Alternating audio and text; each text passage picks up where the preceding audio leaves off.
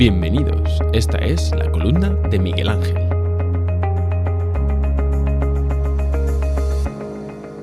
Ayer tuve la ocasión de ver en la televisión una entrevista al actual CEO de Walmart. Si no fuese porque debe ser millonario, diría que me daba hasta pena. El CEO de Walmart era literalmente un alma en pena.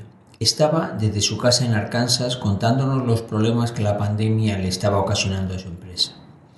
Para aquellos que no conozcan Walmart sería como un Inditex, pero caído en desgracia.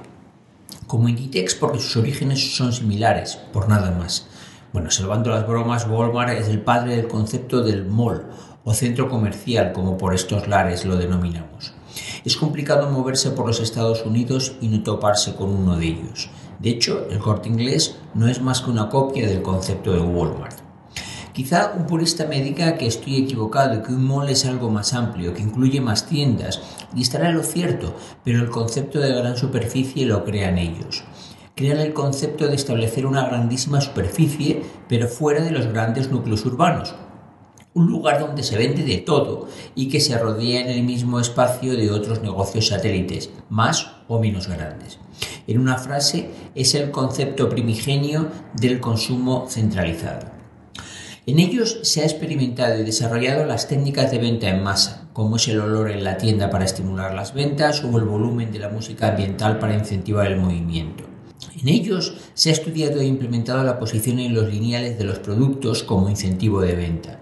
Y en ellos se ha estudiado temas fisiológicos humanos relacionados con la compra, como es la segregación de dopamina en respuesta a la satisfacción que produce el comprar. Walmart ha sido tan importante que ha ocupado durante más de dos décadas un puesto destacado en la Champions League de las grandes compañías mundiales, siendo una entre las cinco compañías más grandes del mundo por capitalización bursátil. Pero un buen día llegó alguien con la intención de vender libros en Internet, pero que no mucho descubrió que podía vender no solo libro, sino todo por Internet y se quedó con la tarta. Amazon no solo ha expulsado del mercado a Walmart y por ende, y antes que a este, a otros muchos más pequeños, sino que ha conseguido que el mercado decida de manera tácita que se va a quedar no solo con la tarta, sino con la pastelería entera. Todos los españoles recordarán los anuncios del corte inglés, campañas intensivas en inversión publicitaria que siempre utilizaban a modelos internacionales, pero ninguno recordará un solo anuncio del negocio de venta online de Amazon, sencillamente porque no existe, y no existe porque no los necesitan. Hay un refrán español que dice que el dinero llama al dinero, y debería haber otro que dijera que la suerte llama a la suerte, aunque solo sea válido para alguno, y en este caso para Amazon. El negocio de Amazon se divide entre los servicios en la nube y la venta online, justamente los dos negocios que han demostrado que la pandemia, lejos de venirle mal, han sido como si les tocase la lotería.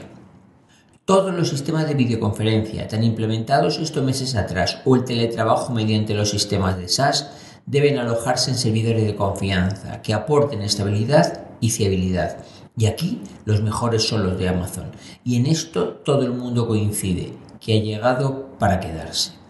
Contra menos desplazamientos cortos a la oficina o largos a otros lugares que necesiten utilizar coche, tren o avión, ya bien sea por la crisis sanitaria o porque el teletrabajo se ha impuesto, más consumo de Internet se hará y, por tanto, más necesidad de servidores habrá. Y aquí el ganador es Amazon. Cada vez que pedimos que los desplazamientos se acorten para mejorar el medio ambiente, le estamos haciendo el trabajo publicitario a Amazon. ¿Y qué decir del negocio online? El e-commerce no era un negocio incipiente, era una modalidad imperativa de venta en cualquier negocio que pretendiera sobrevivir. Me recuerdo hace no muchos años diciendo que si querías algo, el lugar donde debías acudir a buscarlo era el corte inglés. Allí el servicio era exquisito. Llevaron hasta el final la expresión de el cliente siempre tiene la razón. Yo iba al corte inglés al menos una vez a la semana, porque cuando no quería pensar dónde encontrar una cosa me iba allí, porque si no encontraba lo que buscaba, encontraba su prima hermana. Todo eso ha quedado obsoleto y lo ha dejado obsoleto Amazon. Ahora puedo encontrar lo que busco, pero exactamente lo que busco, aunque no sepa ni cómo se llama, pero ya no en el corte inglés, sino en Amazon. Hace escasamente tres años me encontraba en la caja del corte inglés pagando unos vasos, cuando una señora de edad avanzada le preguntaba sobre una bolsa para un aspirador a un vendedor.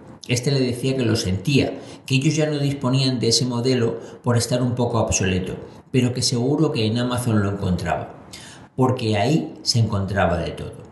Independientemente de lo poco acertado comercialmente hablando de la actitud del vendedor, ¿qué razón tenía? Amazon ha condenado al corte inglés a ser un alquilador de espacio más que un centro de venta multiproducto. Y volviendo al principio, ya ningún o casi ningún cliente de Walmart sale en busca de un producto a alguna de las 11.000 tiendas distribuidas en 28 países. Se conecta a Internet.